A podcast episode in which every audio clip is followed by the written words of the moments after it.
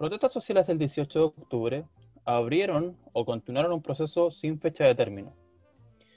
Em, las movilizaciones y las manifestaciones ciudadanas eh, pusieron de entrevero altas críticas a la estructura de nuestro sistema político, económico y social y desencadenaron un proceso constituyente. En el marco de ese tema, fundamental, por supuesto, y a pocos y escasos días, semanas de nuestro plebiscito, tenemos un invitado interesante y muy pertinente para estos temas, ¿o no, Walter? Hola, Mati. Sí, así es, un, profesor, un académico, un abogado, tengo entendido, una persona que aporta desde, su ámbito, ¿cierto?, a, este proceso constituyente y a la discusión que se empieza desde ya hace bastante tiempo a tener. Y, la verdad es que yo creo que hay que presentarlo ya y empecemos a conversar con él. Mati, cuéntame, ¿quién es el invitado hoy? Em, según lo que pude eh, investigar, entiendo que es abogado, es especialista en teoría del derecho y en derecho constitucional, es doctor por la Universidad de Edimburgo y académico de la Universidad de Chile. Además, actualmente preside Fuerza Común. Profesor Fernando Atria Lema 3. Eh, gracias por aceptar la invitación, hablemos de más. Hola Matías, hola Walter. Un gusto para mí estar aquí con ustedes. El gusto es nuestro, profesor.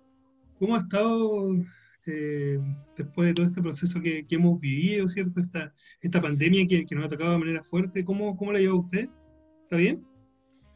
Bien, sí, yo tengo la ventaja de que las clases universitarias en la universidad se pueden hacer eh, en teletrabajo, ¿no? Así que eh, yo he estado encerrado haciendo clases desde mi casa, lo cual es bien especial, un curso entero de todo, todo este año enseñando así. Eh, eh, y ahora muy, muy requerido a propósito del proceso constituyente, ¿no? Así que conversando constantemente con cabildos, asambleas, podcasts, eh, sindicatos, federaciones estudiantiles, bueno, haciendo lo que se puede hacer por, por, por ayudar a, a, explicar la, la, la, situación en la cual estamos, lo que puede venir, lo que no puede venir, etc. Claro, nosotros acá en Concepción lo tuvimos usted el año pasado conversando en diciembre, desde una plaza, ¿cierto?, hasta un teatro lleno, eh, y ese tipo de situaciones nos aportan y nos ayudan, ¿cierto?, a la discusión. Eh, este programa eh, consta de, diferentes partes, profesor, y bueno, la primera se llama, una sección que se llama Preguntas de Más, donde nosotros le vamos a plantear algunas, algunas situaciones, queremos saber algunas cosas sobre usted, vamos a hablar sobre cosas un poquito más relajadas, otras cosas más serias, ¿cierto? Pero lo importante es eh, que usted obviamente se sienta cómodo, se sienta con la libertad de poder responder de, la manera más eh, sencilla, ¿cierto? Y, y, más concreta posible. Entonces vamos a partir. Eh, y le quiero preguntar a usted, profe, ¿qué música le gusta escuchar a usted? Si de repente, no sé, pues, cuando tiene algún carrete con algunos colegas o alguna conversación ahí en familia, ¿qué prefiere escuchar? ¿Cuál es su música favorita? Mi música favorita. Yo soy más o menos ecléctico, pero tampoco demasiado eh, sofisticado para eso. Yo escucho cuando trabajo, cuando estoy solo, escucho más bien música, música clásica, algo así como del romanticismo alemán, ese tipo de música. Ah, pero claro, también tengo una beta un poco más, más actualizada y ahí escucho desde, desde Leonard Cohen hasta Queen y Pink Floyd, digamos. No llego mucho más adelante en el tiempo que Queen y Pink Floyd, debo decirlo, ¿no? O sea, el rock para mí es como rock hasta, hasta los 80. no totalmente, pero, pero, pero en general eh, hasta ahí llego. Em, ¿Cine o teatro? Eh, el teatro es bien. tiene una dimensión de inmediatez que es mucho más power que el cine. Veo más, más cine porque es más fácil. La verdad es que es una buena pregunta de por qué uno va más al cine pudiendo ir al teatro también, pero, pero hay como la impresión de que es más fácil, de que se conoce mejor lo que hay, la, la, la, cartelera, etc. Entonces, veo más cine, pero, pero también voy al teatro y, me, y, es una experiencia completamente distinta y mucho más interpeladora, creo. Entonces le pregunto por su película y por su obra favorita. Eh, vaya. Eh, habiendo tanto, es difícil elegir una. Película favorita. Bueno, uno, uno va a la segura con una película como El Padrino, digamos. Padrino 1 y 2. No, no, no 3, aunque yo no creo que sea tan mala 3, pero, pero 1 y 2, eh, películas notables, notables acerca de, bueno, del humano, el poder, la manipulación, etc. Eh, obra de teatro. eh, hace el año pasado, antepasado, fui al GAM a ver eh, una obra en que, la montó Alfredo Castro, que se llamaba, si no recuerdo mal, Arrepentidos. Ah, que era la historia de dos personas, de dos hombres, que habían hecho, se habían hecho en los 60, hace 40 años, algo así, una cirugía de cambio de sexo y que se habían, habían vuelto, digamos, entonces se habían convertido en mujeres y habían vuelto a ser hombres. Y era, bueno, la historia de ellos. Eh, era una obra impresionante, impresionante. Bueno, además, claro, con la actuación de Alfredo Castro, que estamos ahora constatando nuevamente lo increíble que es con lo del MBL, eh, eh, cualquier obra gana, ¿no? Pero esa Arrepentidos era una obra eh, extraordinaria, extraordinaria. Buenísimo. Gran, gran actor y, Bueno. y gran director de teatro además. ¿eh? Eh, yo he tenido la oportunidad de verlo eh, dirigiendo incluso ensayos y es notable verlo, verlo trabajar a Alfredo. Profesor, preguntarle su libro favorito. Uf, ¿eso como, como novela? De lo que sea. La- vemos hartos libros aquí, nosotros acá atrás, pero Ya, Pero el el- libro el- de filosofía, de, de- de, digamos, académico, que a mí más me ha, que me ha producido un shock más notorio, fue After Virtue, de Alistair McIntyre, ah, Tras la Virtud, que es un libro que, claro, que es, es presentado, se suele ser entendido como un autor, un autor y un libro más bien conservador, ah, pero, pero no lo es, o es, está bien, da lo mismo eso. Eh, el libro es, eh, es un libro que, que me, me- me abrió vistas nuevas, me hizo cambiar el rumbo académico de re- mi reflexión que yo llevaba, etc. No, es un libro extraordinario, extraordinario. En términos de novela, eh, bueno, hay algunas que son como obvias, que uno, sobre todo siendo latinoamericano, no puede dejar de mencionar, qué sé yo, La Casa Verde, Cien Años de Soledad, El Obsceno Pájaro de la Noche, esos son como de rigor, ¿no? Pero, pero hay un libro de Ivan McEwan que se llama Expiación, Atonement, que eh, yo recuerdo lo leí cuando yo estaba trabajando, además, en ese mismo tiempo, en temas vinculados a reconciliación, perdón y justicia, etc. Entonces la cuestión del perdón estaba muy, muy, muy eh, viva en, lo que yo estaba haciendo y en lo que se estaba discutiendo en Chile, etc. Y ese es un libro sobre eso, sobre, sobre, sobre la falta, sobre el daño que produce, en el que causa un daño la que, que no haya oportunidad de perdón. No que no, no sea perdonado, no que el, que el dañado le diga no te perdono, sino que, que, que el, el que causa el daño no tenga la oportunidad de recibir el perdón del dañado.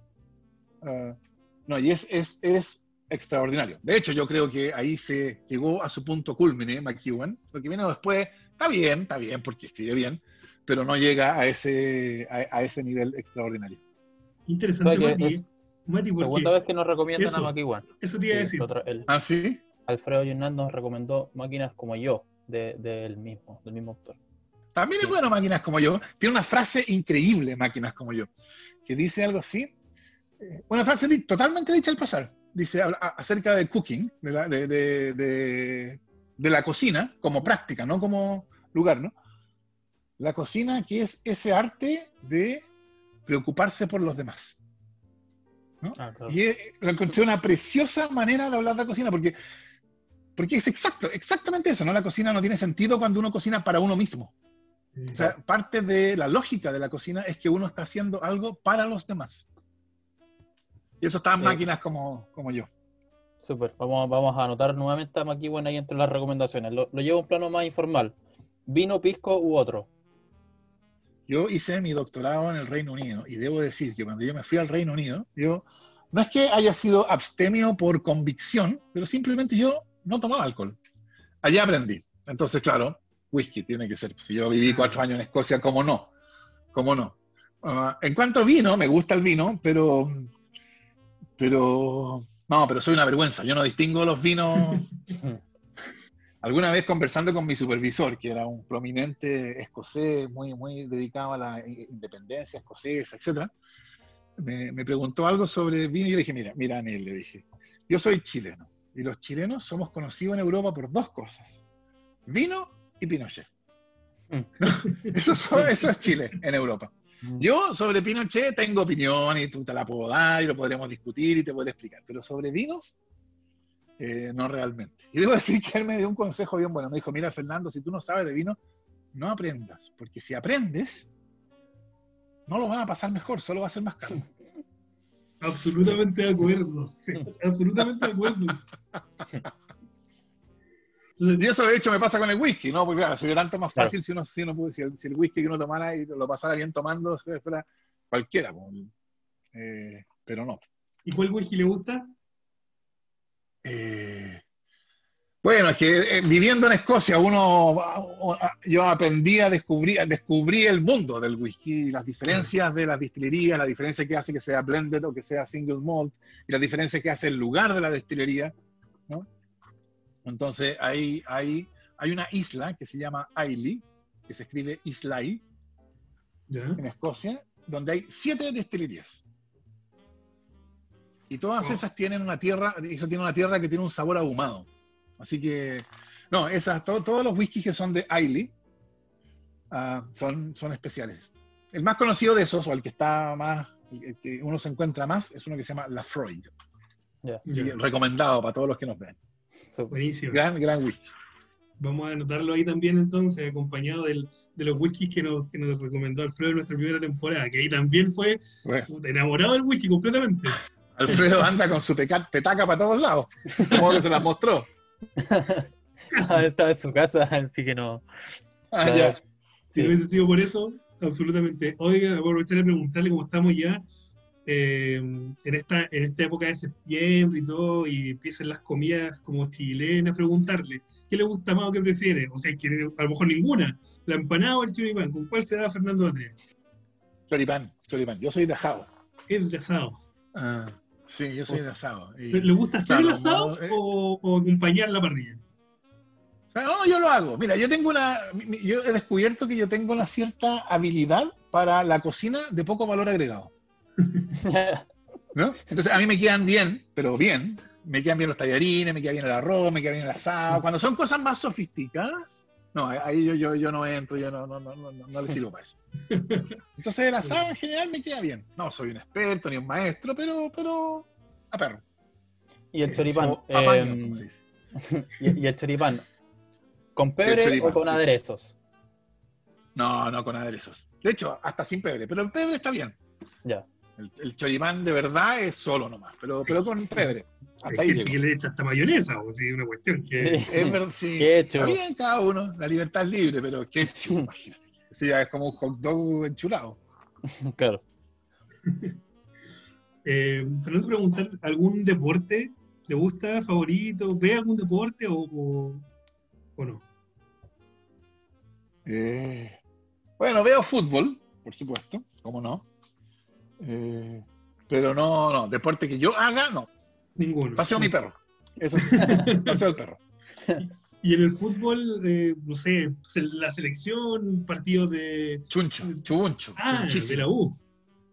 Sí, nunca he entendido esto de que uno, o sea, yo creo que el fútbol tiene una dimensión existencial, ¿no? O sea, no es simplemente ver un deporte como uno ve una película. Esto lo dice Nick Herbie en, una película, en un libro notable que se llama eh, Fiebre en las gradas, creo que se llama en castellano, Fever Pitch. ¿no? Él dice, nunca uno, o sea, la decisión de, equipo uno es, es una decisión que uno siempre toma por razones absurdas, ¿no? Porque mi papá era así, porque, porque fui a verlo ese día y me gustó cómo jugaron cuando tenía siete años, ah, pero uno se queda casado con esa decisión para el resto de la vida. Claro. Entonces, yo encuentro el fútbol que yo, yo veo el fútbol cuando, cuando hay algo de eso en juego. O sea, cuando juega la selección o cuando juega la Universidad de Chile. Eso de, de- de ver fútbol, por ejemplo, esa gente que ve fútbol europeo, yo, no, eso yo no lo entiendo. Mira, eh, interesante análisis. Estamos quitando tiempo No, de el a la U. fútbol tiene que ser. Estamos- bueno, la verdad es que ahora tampoco es- no, no- no- no- no da mucha alegría, hay que decir. Eh, algo que usted que eche de menos en cuarentena. Conversarse un café en una eh, mesita en la calle al solcito, al sol de invierno. Ese es el mejor, Mm. porque el sol de invierno no calienta. El sol de invierno es increíble. antes de la cuarentena yo fumaba, ya no fumo. Ah, así que entonces era con un cigarrillo, ya no, pero, pero un café bajo el sol de invierno de las 11, 10 y media de la mañana, ahí en Bellavista, cerca de la Facultad de Derecho. Ah, conversado con alguien. Oye, qué buena, qué buena esa. Eh, si no fuera ni abogado ni profesor de Derecho, ¿qué le gustaría Tipógrafo. haber sido? Tipógrafo. Esa la Tipógrafo. tiene clara, ¿eh? Esa es- sí, totalmente, lo tengo clarísimo. Yo sería tipógrafo. ¿Y por qué? Me encanta. Eh, Porque es precioso. la- la- eh, bueno, primero cuando uno lee un libro, eh, y lee un libro que está hecho, no como se hacen muchos libros hoy día, que se, simplemente se, manda- se, se- se le ponen los márgenes en Word y se le aprieta print. ¿No? no, el tipógrafo es alguien que ama los libros y que como ama los libros muestra su amor por los libros al componer el libro. ¿no? Claro. Ah, y cuando uno lee un libro puede que no sea, que no se dé cuenta exactamente en qué, pero se nota a la legua, se vive en la experiencia de leer un libro cuando uno está leyendo un libro que fue compuesto con amor. No, no, no digo escrito con amor, no, es el autor. No, no, digo la, la- la fisicalidad del libro que fue creada con amor cuando es un libro que está hecho simplemente en serio. No, yo sería eh, tipógrafo, feliz. Oye, en, y en relación a esto Eh, mismo, de los, li- de los libros que, que usted ha escrito, ¿cuál es el que más ama? Es que eso es como preguntar cuál es el hijo preferido. ¿Cuál es el hijo preferido? Se lo podríamos preguntar igual. No, es que no se puede preguntar eso. Uno tiene que decir yo los quiero a todos por igual. Eh, Neoliberalismo con rostro humano fue un libro importante para mí. Ese es 2013. Eh, en términos académicos, mi libro principal es uno que se llama La forma del derecho del 2016. En ese estuve trabajando entre 10 y 15 años. Oh, Ah, así que contiene mis reflexiones más, por así decirlo, más calmadas y más de largo aliento. Eh, y tengo que mencionar el último porque sirve también de publicidad, porque que además tiene una, tiene una dimensión más, más del día a día, que se llama, el último se llama El proceso constituyente en 138 preguntas y respuestas bueno, que son, a mí me surgió la, la idea de hacer ese libro y lo, hice- lo hice, con otros colegas, eh, cuando yo iba a conversatorios y se hacían las preguntas por escrito y no se alcanzaban a responder todas las preguntas, entonces uno salía al conversatorio con un alto de hojas con las preguntas. Y en algún momento me di cuenta, desde el punto de vista de explicar el proceso constituyente, estas preguntas son oro, porque estas preguntas son las cosas que personas de verdad han, han- se han sentido suficientemente motivadas en cuanto a su deseo de saber, como para pedir la hoja, sacar el lápiz y escribirla y entregarla. Um, entonces le decía a los organizadores que las, las transcribieran y me las mandaran, y eso muchos de ellos hicieron, así que eso con- constituyó el primer grupo de preguntas, y después, claro, se sumaron más, y llegamos a 138 preguntas y respuestas. buenísimo. Así que por eso, por eso, porque tenía, tu- tuvo, tuvo ese origen en la, en la calle, ese, ese es un libro especial. Buenísima. Em, le pongo dos lugares: Edimburgo, Escocia o Santiago de Chile.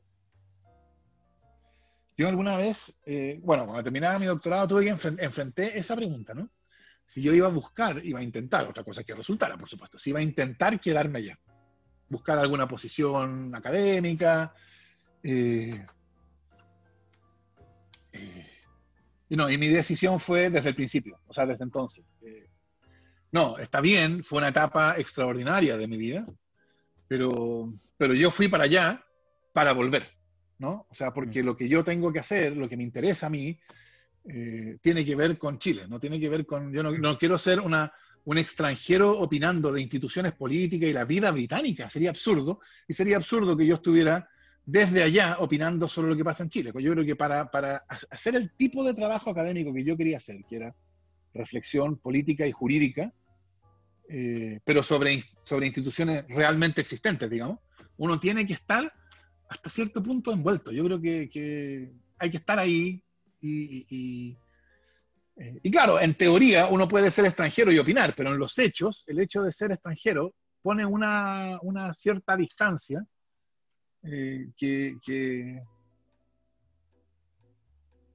que era inconveniente. Así que siempre tuve esa pregunta, pero, pero rápidamente la, la fue decidido por Santiago, no por Edimburgo. Súper. Usted ya pasó en algún momento por un proceso de, de candidatura, ¿cierto?, a diputado. Entonces la pregunta que yo le quiero hacer es, ¿qué prefiere? Eh, ¿Ser diputado o ser delegado constituyente? ¿O qué es más importante a lo Eh. mejor en este momento?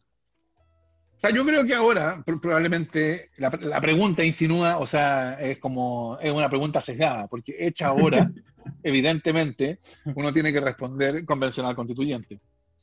Eh, ahora, yo creo que en definitiva, eh, ¿qué pase en el... Yo, yo creo que la, el test de éxito de la nueva constitución va a ser si la política del día siguiente empieza a cambiar, o si sigue siendo la misma política que conocemos hoy día. Ah, porque esa política va a ser, o sea, primero que nada, después de la, de la con- nueva constitución va a seguir habiendo política, o sea, va a seguir habiendo izquierda y derecha, quienes creen que es importante, que hay que ampliar el mercado en los derechos sociales y quienes creen que hay que, que tienen que ser garantizados como derechos sociales, quienes hablan de, eh, no sé, de la, de quienes creen que la, la- la- la- el movimiento feminista eh, hace un conjunto de críticas válidas que deben ser eh, escuchadas y otros que hablan de ideología de género, todo eso va a seguir existiendo. Entonces la cuestión es cómo se va a decidir. Y entonces las promesas de la nueva constitución se van a decidir en ese futuro parlamento, cualquiera que esa sea la forma, si unicameral, bicameral, etc. Eh, y yo no creo que, la, que una constitución, la legitimidad de una constitución se juegue especialmente en su momento inicial. Yo creo que es una cuestión que se juega día a día.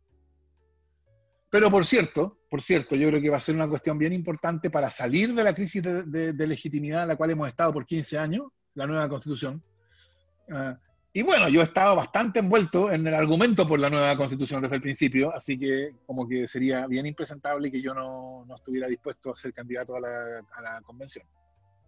No lo voy a decidir yo, porque en Fuerza Común los candidatos se van a elegir territorialmente, así que la decisión no es mía, pero mi disposición está. Genial. Eh, ya pasamos por- las respuestas cortas y ahora vamos, vamos a tener algunas preguntas más un poco extensas. Eh, vamos a preguntarle sobre usted. Principalmente o, o primeramente vamos a preguntarle cómo era usted cuando niño, cómo era Fernando Natri- eh, Atria niño, dónde nació sí, y cómo era en el colegio, o en la escuela, en el liceo. Eh, yo nací en Nueva York porque mi padre estaba estudiando en Colombia. Eh, pero claro, volví como al año o al año y medio. No, no tuve ninguna experiencia de, de ese nacimiento foráneo. Eh, como en el colegio era, imagínense, pues un nerd, por supuesto. Era el que elegían el último para el equipo fútbol, ¿no? El que se quedaba en la sala terminando la tarea mientras todos los demás salían corriendo para ir a jugar fútbol. No porque no quisiera jugar fútbol, sino porque yo sabía que mis posibilidades de llegar y jugar fútbol en la cancha eran bien escasas. Eh, así que no, no, yo tengo buen recuerdo de mi época escolar, pero, pero no era el tipo de estudiante que la rompía, ciertamente. Eh, ¿En qué momento usted se- le decidió estudiar Derecho? Yo estudié Derecho, la verdad, por descarte. Ah, Lo que yo quería estudiar era algo así como sociología o historia, pero eh, yo entré a la universidad el año 87. Y el año 87, entrar a la Universidad de Chile, eh, en esas materias, con la universidad intervenida todavía, eh, de hecho sociología estaba cerrado, no había. Eh, entonces eh, la- las opciones se reducían considerablemente.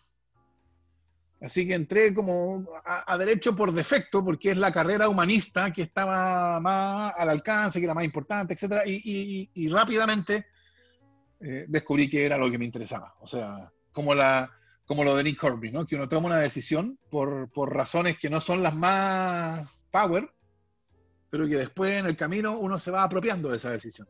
Claro. Así que no tuve nunca una duda que era una buena decisión y que me iba a dedicar al derecho, aunque, aunque yo no entré enamorado de antemano por el derecho, ni, ni con la idea de ser abogado, ni nada de eso.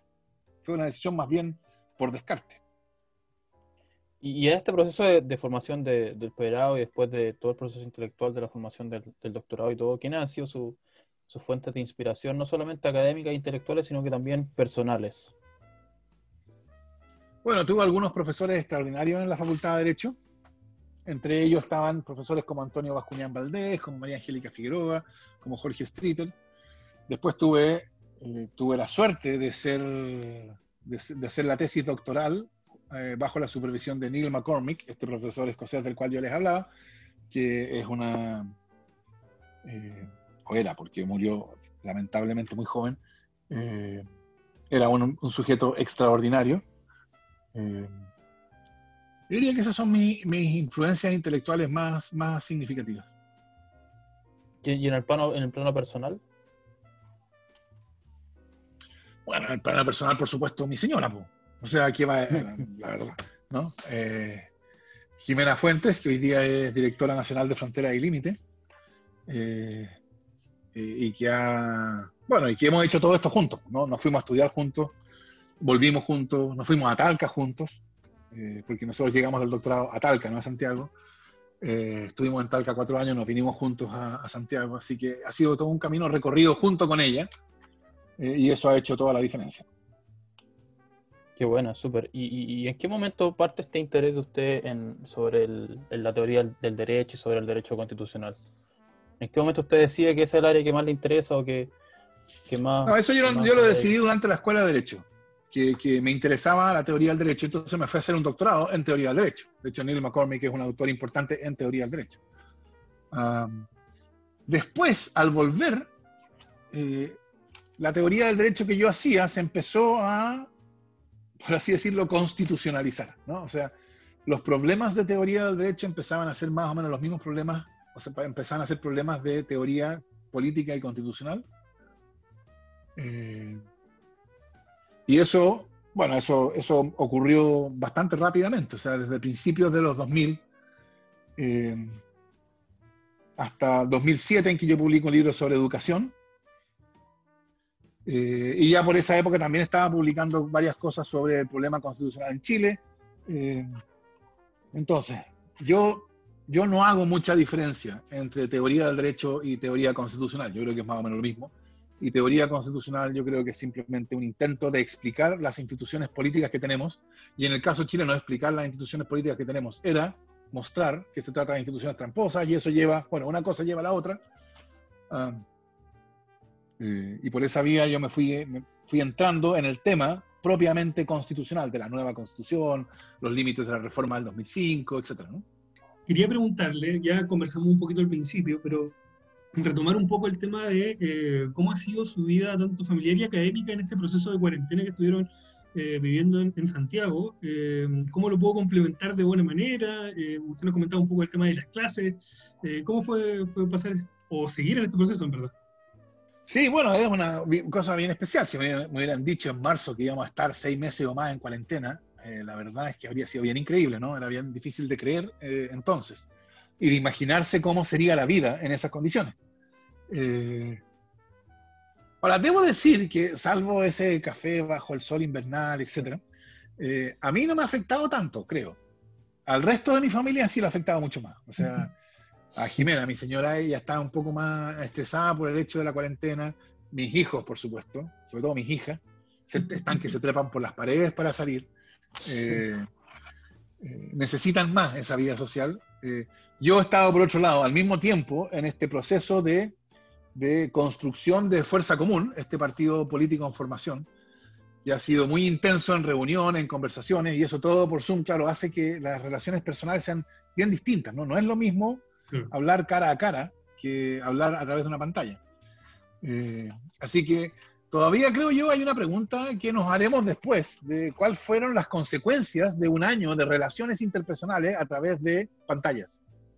Eh, que yo no creo que, que vaya, que, que, es un equivalente, que simplemente cambia el medio, pero todo lo demás sigue igual, ¿no? Yo creo que cambia también la relación. Eh, pero ahora, como te digo, yo ahora yo me, me, me aunque no es lo mejor, eh, mi, mi, mis clases siguen siendo por, o sea, son ahora mis clases online, eh, el tipo de trabajo académico que yo hago lo sigo haciendo en mi casa, lo que antes hacía en mi oficina, así que en ese sentido uh, ha sido mucho menos eh, duro en mi caso que en el de tantas otras personas, tanto personas como las con las cuales yo vivo, que otras personas. Y dentro, bueno, dentro de esto mismo, eh, nosotros eh, hemos podido ver en algunas redes sociales, ¿cierto? Eh, un rol bastante interesante que está cumpliendo a través de Instagram con este Instagram que se llama El Atriarcado, que si no me equivoco lo creó una de sus hijas, ¿cierto? Y que sí, han tenido una sí, comunicación bastante interesante. ¿Cómo nace esta idea y en qué momento eh, comienzan a, a, grabar. No, esa idea fue de ella. La, la, idea fue de ella. Eh, así que todo el mérito es de ella. Eh, al principio era para, para, conversar, sin mucha agenda. Después tú asumió esta función como de educación cívica o de comentario. Como de explicación de lo que está pasando. Uh, eso yo creo que lo que, lo que marcó el atriarcado en esa dirección fue un video que, que, que, removimos del atriarcado, de hecho, lo que está disponible en YouTube, es un video que yo grabé al llegar a la casa el 14 de noviembre, en que yo había estado en el Congreso mientras estaba negociando el acuerdo, eh, y yo había llegado a las 9 de la noche a la conclusión de que no iba a haber acuerdo. Eh, y me vine. Y me vine. Y llegué a la casa y entonces en ese video yo le explicaba a Antonia esto de los dos tercios, la hoja en blanco. Eh, y eso, claro, se, viralizó. y, y claro, como que le impuso al patriarcado como el deber de ir explicando el proceso constituyente a medida que se iba desarrollando. Entonces, lo que iba pasando, entonces, y entonces empezaron a surgir preguntas, profe, ¿qué pasa con el artículo 135 de la ley 21.200? Profe, ¿qué pasa con los tratados internacionales? Profe, y, los independientes. Entonces, bueno, eh, de alguna manera el patriarcado fue transformándose en un esfuerzo de explicación, pero claro, en el tono de esta conversación padre-hija eh, que, lo caracteriza. Debo decir que a mí me ha llamado la atención eh, que eh, en Instagram hay, como dice Antonia, mi hija, hay harto menos haters que en Twitter. O sea, han demorado más en llegar. De repente asoman la cabeza, pero, pero eso que me pasa en Twitter, que yo pongo algo y me llega una andanada, una jauría de, o que de repente me comenta o me taguea por alguna razón eh, Cast o Alberto Plaza, y detrás de Cast y Plaza viene una jauría de ultrafachos que tienen esta obsesión con las Naciones Unidas, como, que, como, como cientología política, ¿no? Eh, eso no pasa en Instagram. por lo menos no le pasa al mercado. En, la línea lo mismo, esto de la, de la, necesidad de explicar el proceso constituyente y, y todo lo que está eh, relacionado. ¿Cómo proyecta usted el proceso constituyente? Ya nos adelantó y ya usted ha mencionado en, varias ocasiones que el, éxito de este proceso constituyente va a estar toda vez que la lógica constituida de la política actual sea transformada por una nueva lógica política. Entonces, ¿cómo proyecta usted el proceso más aún considerando el contexto ¿no? de la cuarentena, de esta incertidumbre respecto de quiénes van a poder votar o, cuáles van a ser las las medidas de sanitarias de prevención para el proceso, etcétera. ¿Cómo, ¿Cómo proyecta usted este proceso? ¿Cómo se le puede dar un, giro en este contexto tan complejo? Yo soy, mira, yo soy dentro de todo optimista. Yo creo que va, porque yo creo que lo que va a decidir qué va a pasar en el, proceso, constituyente es, el grado de participación popular en el mismo. Es decir, cuánta gente va a votar en el plebiscito. Si votan, qué sé yo, el 35%, ah, ese es un contexto en que la campaña del terror de la derecha puede tener efecto y puede lograr cosas. Si vota el 70%, esos números pasan por arriba de cualquier campaña del terror. ¿Cómo lo aprendimos? El 5 de octubre del 88. Porque toda esta campaña del terror que vemos hoy día es la misma. Es la, ustedes son demasiado jóvenes, pero es la misma. Métanse a YouTube, no sé si lo han hecho, a ver la franja del sí, ¿no? Es la misma sandeces que nos dicen hoy día. No, que se va a acabar la propiedad, no, que ya no va a ser dueño ni siquiera de su cepillo de dientes, no, que van a llegar los comunistas, no, que se va a convertir en un satélite de la Unión Soviética, no, que vamos a volver al pasado las mismas tonterías. Entonces, si una participación electoral alta, yo creo que pasa por arriba de esa campaña de terror. Entonces la pregunta es si va a haber una participación alta. Yo creo que, claro, por cierto, hay un riesgo con la pandemia, ¿no? Y yo creo que va a ser bien, bien importante qué es lo que va pasando antes y cuánto, cuán, cuán reales son Cuán, cuán, reales son percibidas que son las seguridades que vaya dando el CERVEL, el gobierno, respecto de cómo participar en el plebiscito con seguridad. Eso es una cosa. Y la segunda, porque yo creo que, aparte de eso, yo creo que hay muchas ganas de votar, de participar. Mm. Porque en mi, mi impresión es que las razones por las cuales la gente no vota no es flojera. Es que han ido aprendiendo con el tiempo que votar da lo mismo. Entonces, que, que, en el fondo votar es una ingenuidad. Es pensar que cuando uno vota puede hacer una diferencia para el futuro de Chile. ¿no? Yo creo que hay mucha gente que está hasta la coronilla porque ya, como que ya sabe que eso no es así. Entonces, cuando uno sabe que no es así, ir a votar parece ingenuidad. Y yo creo que eso explica por qué se ha disparado el la, abstención en el caso chileno.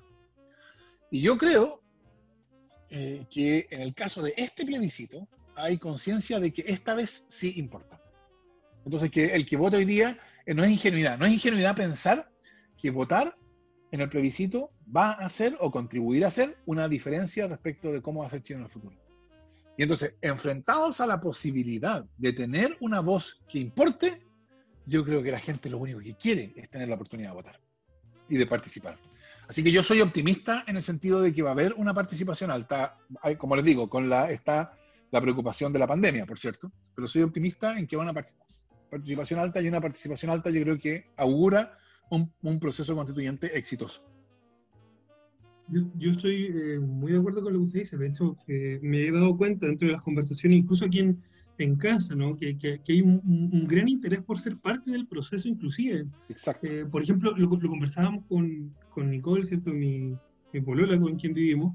Eh, y ella me decía, o sea, las ganas de, querer ir a ser facilitador para el CERVEL, o de ser apoderado de alguna mesa, o del de simple hecho de ir a votar, de organizarse para querer hacerlo, de, ir trabajando con la familia. O sea, yo al menos lo siento, eh, un una gran, gran interés por este proceso, y creo que es muy importante, porque parte eh, no tan solo con, con, lo del 18 de octubre, de lo cual fuimos parte, sino que también de, de una historia muy larga de trabajo, de un proceso que, que, que de una u otra manera con esto se, se podría eh, validar mucho más, ¿no?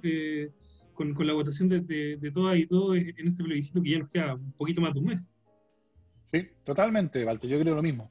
Yo creo que, de hecho, una, la, lo que yo esperaría de la nueva constitución, o sea, yo creo que una de las razones por las cuales la, la política hoy día está tan deslegitimada, y yo creo que hoy día, después de 30 años de esta constitución tramposa, la idea democrática de que el poder político viene del pueblo es una idea que no tiene ninguna realidad en la experiencia es una, por así decirlo, una mera teoría. Es algo que uno dice porque, bueno, porque hay que decirlo, pero que no tiene ninguna realidad vivida. O no ninguna. Ha tenido una, de hecho, que ha sido, que fue la reforma del 10%. Esa se, se, se, vivió como un triunfo democrático, porque era una demanda nuestra, de los ciudadanos. ¿no? Eh, y yo creo que el gozo que había cuando se aprobó, por cierto, en parte era porque las personas iban a poder acceder a su 10% desde luego. Pero yo creo que tenía un componente en que, que era porque, porque nosotros le doblamos la mano a la AFP, porque nosotros decidimos. Eh, y yo creo que eso, entonces yo creo que el plebiscito tiene esa misma connotación. Nosotros decidimos que hubiera un plebiscito. Los la política institucional hizo todo lo posible porque nunca hubiera un plebiscito. Es cosa de acordarse, hace cinco años o cuatro años, era el ministro del Interior de Bachelet, no de Piñera, el ministro del Interior de Bachelet, el que decía que un plebiscito constituyente era un atajo raro.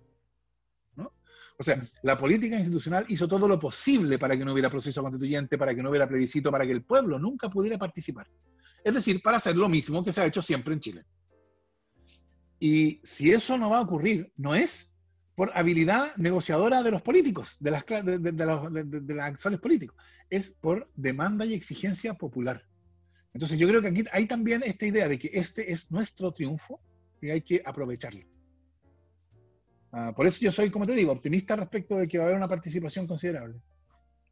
Profesor, pese, a que hay un, bueno, hay, aún hay algunos meses, semanas para, para disputar el plebiscito y todo, muchas cosas parecen indicar que la, que la disputa más mm, densa o, un poco más tensa va a estar en, en, el contenido de esta constitución. Y muchas personas han indicado que quizá por ahí va a quedar como una constitución mínima. ¿Usted eh, eh, dónde cree que deben estar las prioridades para la reacción de esta, nueva constitución? ¿En la institucionalidad? en, la, Mira, yo no creo que vaya a haber una constitución mínima. Uno, uno, yo hablo con, yo, escucho a la derecha y, y, la derecha dice que ellos creen que es importante que la educación es un derecho. Pero, salvo Axel Kaiser, nadie dice que la educación no es un derecho. En la derecha, quiero decir, ¿no? Mm. Ah, yo no les creo. O sea, yo creo que ellos no creen que la educación es un derecho, pero, pero lo que, cuando uno los escucha hablar, ellos dicen que, son que, que, que, la educación es un derecho. Así que yo creo que hay que esperar a ver qué pasa. Yo no, no anticiparía que, que no va a haber una constitución mínima. ¿Sabes por qué? Porque yo creo que si Chile en 2022 se diera una constitución mínima, haría un ridículo mundial. O sea, una constitución mínima es una constitución que dice, va a haber un poder legislativo, va a haber un poder ejecutivo, va a haber un poder judicial como la norteamericana de 1787. Y después le agregaron un Bill of Rights. Ya. Bueno, hay muchas razones por las cuales lo que fue algo como la constitución norteamericana no puede ser repetido hoy, entre otras cosas, porque entre 1787 y hoy día ha pasado algo de agua bajo el puente constitucional, ¿no? Ah, yo creo que salir hoy día con una constitución apta para 1787 nos haría quedar en ridículo. Ah, entonces yo no creo que sea así. Y yo creo que por otro lado, una vez que la constitución del 80 esté definitivamente fenecida, o sea, ya despachada, porque yo creo que lo está, pero hay gente que todavía cree que, que está que todavía no ha muerto. Después del plebiscito va a ser claro que la constitución ya está desahuciada. Eh, entonces yo creo que ahí todos, de derecha y de izquierda, vamos a empezar a ver que hay un interés común en que el proceso constituyente le vaya bien. Porque Chile va a necesitar una constitución. Porque no tener una constitución, si el proceso constituyente fracasa por la oposición, porque algún tercio más uno se opone a todo y entonces evita que haya constitución, bueno, eso lo que quiere decir es que va a haber una crisis política mayúscula en Chile. O sea, no, es que vamos a volver al 17 a vivir bajo paz y tranquilidad bajo la Constitución de 1980. Por cierto que no, va a haber una crisis política mayúscula que no le conviene a nadie. Entonces yo creo que después del plebiscito vamos a ver que junto con nuestros desacuerdos, que van a seguir existiendo, por cierto, hay, va a haber un interés común de que el proceso constituyente resulte bien. A todos nos va a interesar eso. Así que yo soy también, yo creo que, va que hoy día se ve como que va a ser mucho más divisivo y discutido de lo que va a terminar siendo. Sí, eh, preguntarle, em, como para poder cerrar este, este proceso, quería preguntarle por una cuestión em, que, que, también he escuchado bastante y quería saber eh, para usted, eh, no, no, es tan, no es tan duro, ¿no? pero preguntarle cuál, qué tan importante es o cuán importante es dónde se escriba esta o dónde se reúnen estos eh, constituyentes. Se habla de Santiago, se habla de, otro, de otra Cámara, otro Congreso, se habla de Concepción por ahí. ¿Usted, ¿Qué tan importante es eso para usted y, y, cuál sería como la mejor opción? O ahora, quizás sea por Zoom. Yo espero que no. Eh, debo decir que eh, supongo que será parte del centralismo que, que, va junto con ser de Santiago, que yo no he pensado mucho el tema. Yo he escuchado gente que dice que tiene que ser en Concepción, ah, por razones históricas, y la verdad es que me parece una espléndida idea. Pero, pero no quiero, no quiero aparecer como el campeón de Concepción puro porque estoy hablando con unos penquistas ahora, ¿no?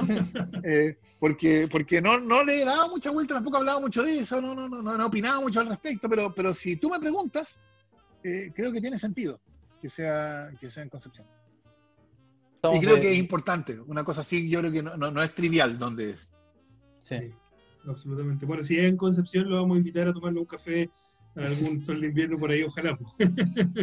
ya, bien.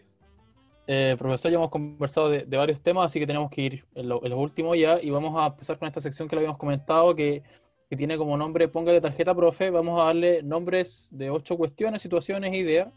Y usted tiene que decir si le pone tarjeta roja, eh, la mala, la amarilla, la más o menos, o la verde, que es la buena, tal cual como un semáforo. Y partimos con Pink Floyd. ¿Qué tarjeta le pone? verdísima, por supuesto. Verde total. No hay mucho más que decir. Hay una cosa que decir, pero no es Pink Floyd, es como cerca.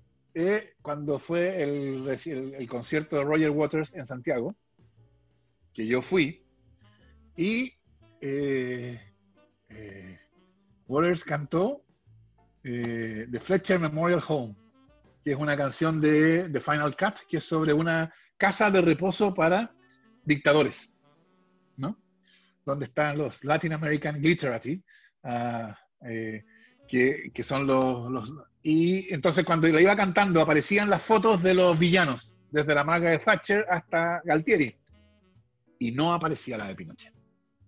Yo encuentro que ahí se cayó feo Waters. Era la oportunidad, ahí tenía que aparecer la foto de Pinochet. O esa foto en que aparece así, con, con lente oscuro. Era para el momento. Pero, pero en todo caso, Verde para Waters y verde para Pink Floyd, por cierto. Jaime Guzmán, ¿qué tarjeta le pone? Es roja, ¿y qué otra le voy a poner? O sea, Jaime Guzmán, el que inventó la constitución tramposa, a, mí me dicen de vez en cuando, a la gente, por alguna razón, a la gente derecha le gusta decir, ah, Atria quiere ser el Jaime Guzmán de la nueva constitución. Ah, yo siempre lo he encontrado ridículo eso. Yo no tengo ninguna pretensión de dar una nueva constitución al alero de un dictador. O sea, yo lo único que tengo son opiniones. Y mis opiniones podrán ser consideradas buenas o malas, y si son consideradas buenas, entonces podrán tener impacto, pero pero por el contenido de ellas, ¿no? Jaime Guzmán tuvo impacto porque fue el instrumento político, jurídico del dictador, ¿no? O sea, eh, y yo como, como, como modelo o, como meta, a mí me parece completamente impresentable. Así que rojísima. Pasemos a la siguiente entonces, al Buya, al Club Deportivo Universidad de Chile. ¿Qué tarjeta le pone? No, tiene que ser nada demasiado bueno, por supuesto. Dejémoslo así, nada demasiado bueno. Pero, pero por otro lado, también la Universidad de Chile sufrió las consecuencias, muchas consecuencias de la dictadura, el famoso estadio, etc. Eh, pero claro, eso no alcanza a explicar por qué la Universidad de Chile eh, eh, a pesar de la popularidad que tiene y el apoyo popular que tiene, es un equipo que, digamos, que no le va bien. Pongámoslo de una manera más, bien digna, ¿no? Ah, pero, por otro lado, hay que decirlo, el hecho de que uno apoye a un equipo no tiene nada que ver con, el, con los resultados de ese equipo. Eh, son dos cosas totalmente independientes. Absolutamente. Por una extraña razón, cuando uno pone Fernando Atri en YouTube, siempre aparece debatiendo con este personaje. ¿Qué tarjeta le pone a Axel Kaiser?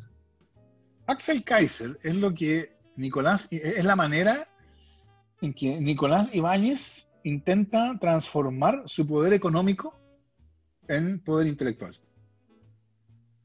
Eh, y yo creo que lo que él produce intelectualmente no vale el papel en que está impreso.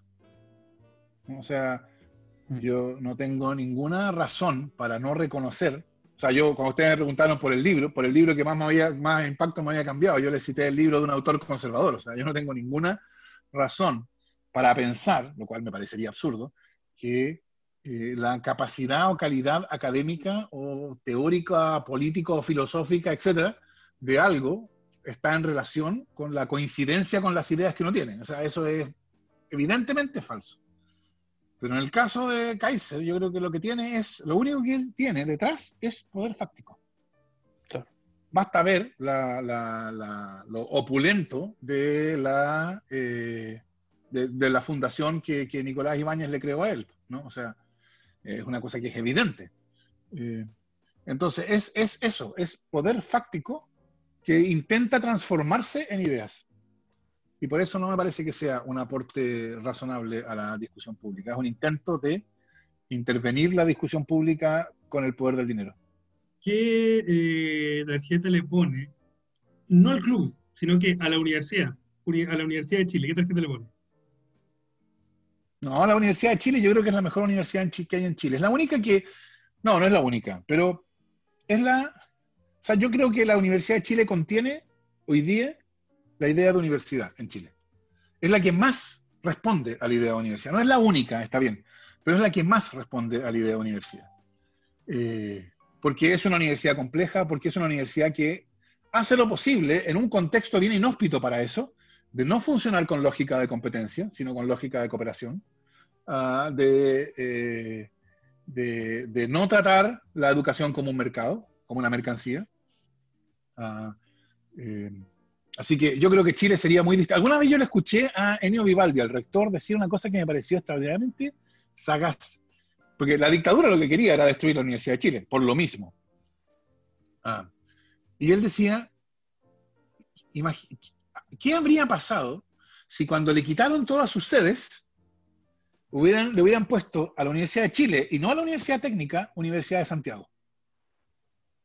Mm. Porque, claro, lógicamente, si ya no tenía sedes nacionales, ya no era la Universidad de Chile, era la Universidad de Santiago. Y que eso, eso quizá habría tenido un efecto enorme, o sea, eh, mucho más grande de lo que uno pensaría. Eh, no, yo creo que la Universidad de Chile es una, una institución eh, esencial para la República. Sin la Universidad de Chile, la República sería completamente distinta. ¿Qué tarjeta le pone Fernando, la constitución de 1980? No, la más roja de todas, obviamente. Yo creo que la constitución de 1980 fue, o sea, cuando se dice esto de que la transición fue hecha bajo la constitución de la dictadura, uno tiene que recordar que una constitución no es un texto, una constitución es una decisión política, una decisión sobre la política. Y eso lo que quiere decir es la política de la democracia responde a las decisiones tomadas por la dictadura. Es decir, la, dictadura decidió cómo iba a ser la política de la democracia. Eso quiere decir que la transición haya sido hecha bajo los términos de la, de la constitución de la dictadura. Y la manera, la, finalidad bajo la cual, eh, eh, o sea, la finalidad para la cual constituyeron esta política era de modo de que fuera una política que formalmente democrática, pero que careciera de contenido democrático. Es decir, que no pudiera el pueblo decidir cómo vivir. expropiar al pueblo de su poder de decidir. Y por eso, por eso les decía antes, ¿no? que yo creo que una de las, de las consecuencias que ha producido la constitución tramposa por 30 años, después 30 años después, es que ha hecho que las personas ya no tengan ninguna, que la idea democrática sea totalmente ajena a la experiencia de las personas, porque así es como se diseñó la política de la, de la democracia. Y eso, claro, ha llevado a una crisis de legitimidad de una profundidad que yo creo que no tiene parangón en la historia. O sea, yo no sé, o sea, yo creo que hoy día, eh, en general, un parlamentario no puede simplemente decidir, ah, voy a ir, bueno, ya ahora hay cuarentena, pero voy a ir, si, hubiera, voy a ir a este acto que va a haber en mi distrito y simplemente plop aparecerme y, y, juntarme con la gente. Yo creo que no lo pueden hacer esto. ¿Por qué no lo pueden hacer? Porque no, o sea, tienen que temer por su seguridad. ¿Por qué? Y eso, por supuesto, está muy mal, evidentemente, pero yo creo que hoy día hay un nivel de, de, de, de deslegitimación de la política institucional que yo creo que es consecuencia directa, pero larga, 30 años después, de la Constitución de 1980. Y a mí, una de las cosas que a mí me sorprende es que la gente, que todavía haya gente que diga que la Constitución no tiene nada que ver con la crisis política. O sea, porque es es lo mismo. O sea, una crisis política de esta profundidad no puede no ser una crisis constitucional. Ya evaluó a su alma mater, ahora le toca evaluar a la Universidad de Edimburgo. ¿Qué tarjeta le pone? Bueno, la Universidad de Edimburgo es mucho más grande de lo que yo vi. O sea, yo viví en la Escuela de Derecho de la Universidad de Edimburgo. Eh, eh, y claro, fue, era, era, me tocó un tiempo, un momento especialmente eh, atractivo por el tipo de gente, por la gente que había durante los 90. Eh, en la Facultad de Derecho, específicamente en el Centro de Derecho y Sociedad donde yo estaba. Eh, así que no, para, para mí fue un, bueno, una experiencia que cambia, de esas que cambian la vida. Así que la mejor, la mejor nota. Y al plebiscito del 25 de octubre del año presente. ¿Qué el evento, yo creo que va a ser el evento más importante del resto de nuestras vidas.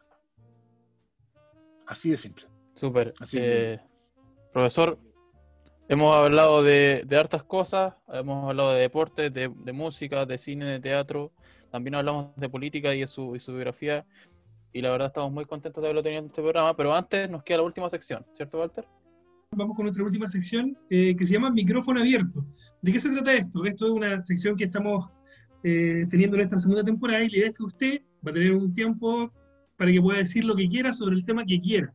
El micrófono es suyo, profesor Fernando, por favor, adelante. Bueno, gracias. Yo me gustaría decir una cosa sobre, sobre el proceso constituyente y eh, una de las observaciones que se hacía al acuerdo cuando este se presentó el 15 de noviembre, que se decía, como la, como la convención va a ser elegida, igual que la Cámara de Diputados, eso va a tener tres problemas, que no va a ser, no va a ser paritaria, no va a tener escaños reservados para pueblos originarios y no va a permitir la participación de independientes, en el sentido de personas que no quieren participar a través de los partidos políticos tradicionales.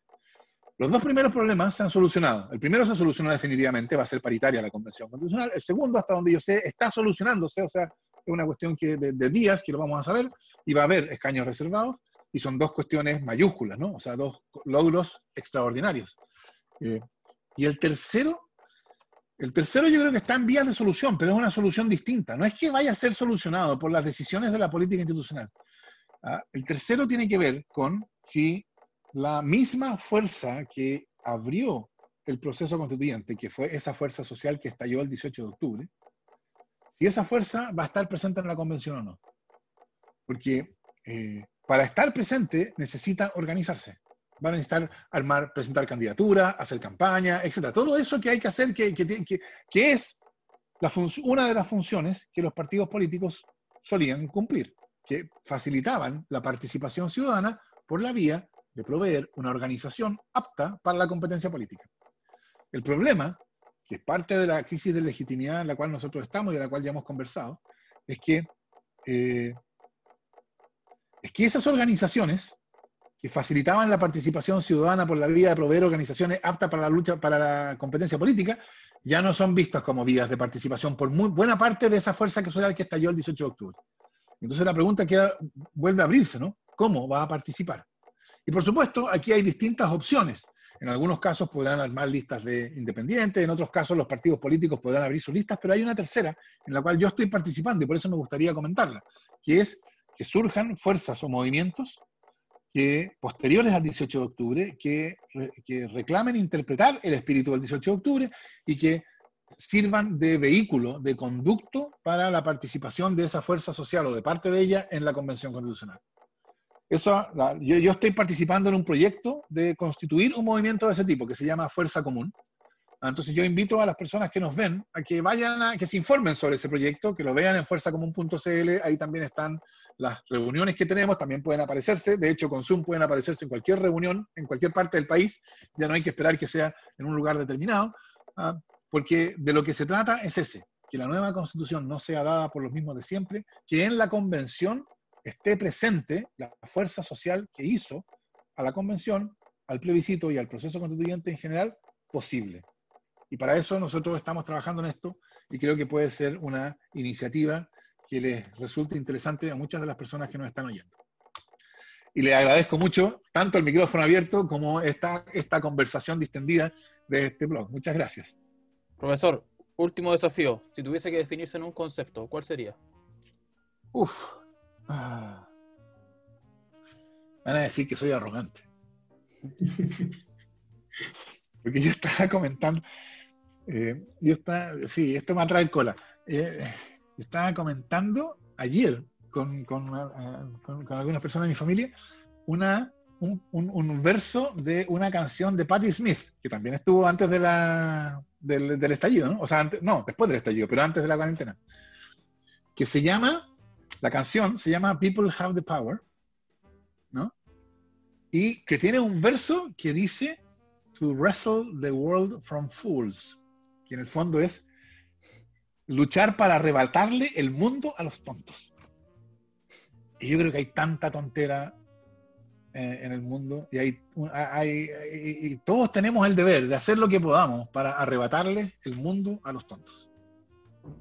Buenísimo. Profesor, cuando le invitamos a Hablemos de Más, no, nos armamos de harta ilusión y harta ganas de poder conversar con usted y la verdad es que, que estamos sumamente contentos de, de, poder haber tenido esta extendida, amena y, por sobre todo interesante conversación y queríamos mandarle un, un, fuerte abrazo y el más sincero y genuino agradecimiento. No, muchas gracias a usted, ha sido una gran conversación. Sí, muchas gracias eh, Fernando y bueno, dejar a todas las personas invitadas, e invitados que que nos escuchen, ¿cierto? Que nos pueden seguir en nuestras redes sociales. Esta temporada estamos por Spotify, por Apple Podcast y por Google Podcast, así que estamos en todas las plataformas. Y en Instagram que nos sigan eh, como arroba hablemos punto de más. Nos escuchamos en otra ocasión. Muchas gracias.